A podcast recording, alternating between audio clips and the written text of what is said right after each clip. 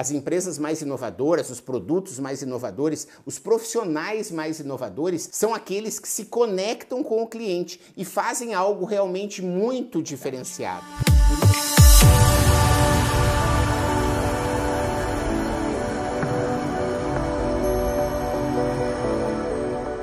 Qual a relação entre a criatividade e o design centrado no ser humano? Como estimular e recuperar a nossa confiança criativa? Como promover a criatividade nos outros, incentivar que seu colega, que seu filho, que o seu aluno, que o seu chefe seja mais criativo. E de que maneira a gente pode estar tá alinhando toda essa capacidade criativa para criar produtos e serviços maravilhosos para o nosso cliente? Como fazer o design centrado no ser humano? Esse é o tema do nosso vídeo de hoje.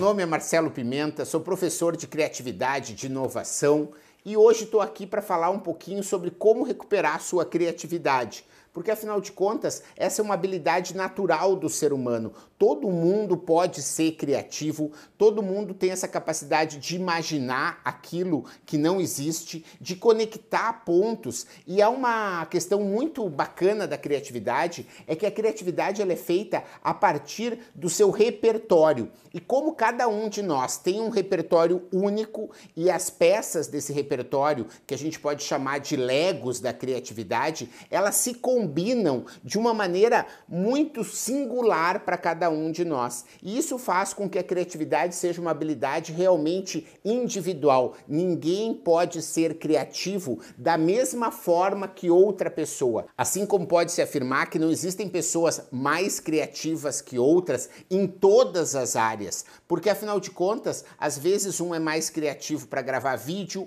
outro é mais criativo para dar aula, o outro é mais criativo para construir, o outro é mais criativo para gerenciar uma empresa, você pode ser mais criativo na cozinha. Existem diferentes capacidades criativas e a gente pode estar tá estimulando cada uma delas e desenvolvendo tanto aquelas que a gente tem alguma facilidade para nos tornarmos muito fortes nela, assim como estimular aquelas que estão um pouco adormecidas e que podem ser sim estimuladas. A gente sabe que a capacidade criativa é algo natural. O ser humano, o Homo sapiens, se diferenciou das outras espécies Homo pela capacidade de imaginar. Se você for pensar um pouquinho no nosso cérebro, a área que diz respeito ao límbico, aquela questão dos sentimentos, é a mesma dos mamíferos, como um cachorro ou da gente. Se você chega em casa e tem um cachorrinho, você sabe que ele tá lá esperando você, por quê? Porque ele tem amor por você.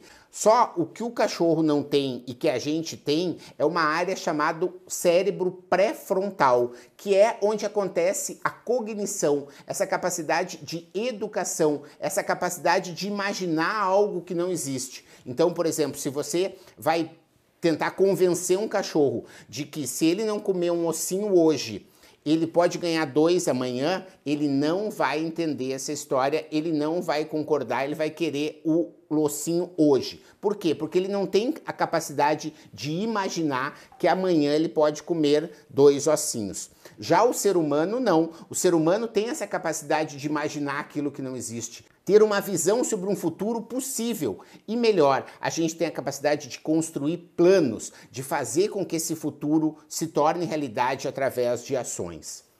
Só que a criatividade é uma habilidade individual, ela acontece aqui na nossa mente. Corpo são e a mente sã são fundamentais para um ser criativo pleno Porém, é preciso que você alinhe as expectativas da equipe. Ninguém faz nada sozinho. A inovação é um processo coletivo, é uma orquestração de esforços para você chegar aonde você deseja.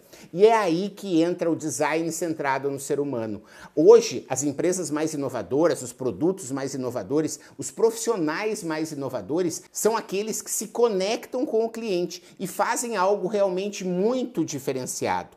Por isso que é importante você estimular a criatividade individual, mas também coordenar a criatividade da sua equipe, porque assim você vai conseguir gerar uma inovação. E essa inovação, ela só vai ter valor se ela for centrada no ser humano. A relação entre criatividade e design centrado no ser humano é que a criatividade individual deve ser estimulada em nós mesmos, assim como a gente deve ser um agente de estimular a criatividade na nossa equipe.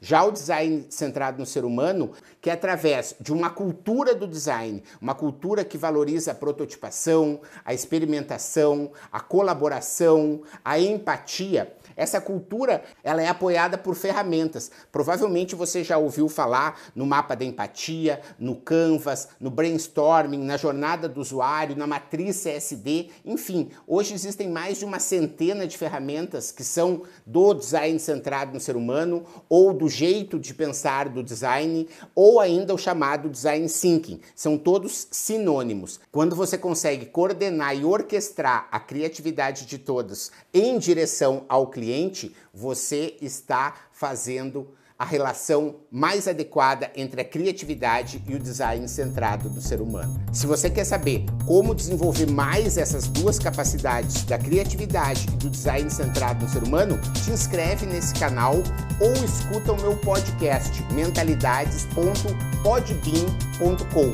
Você vai estar vendo aqui ou você pode procurar nos principais players, como o Spotify, como iTunes Store, Google Podcast ou ainda o Castbox. É um player de podcast que vem ganhando muito espaço nos últimos meses.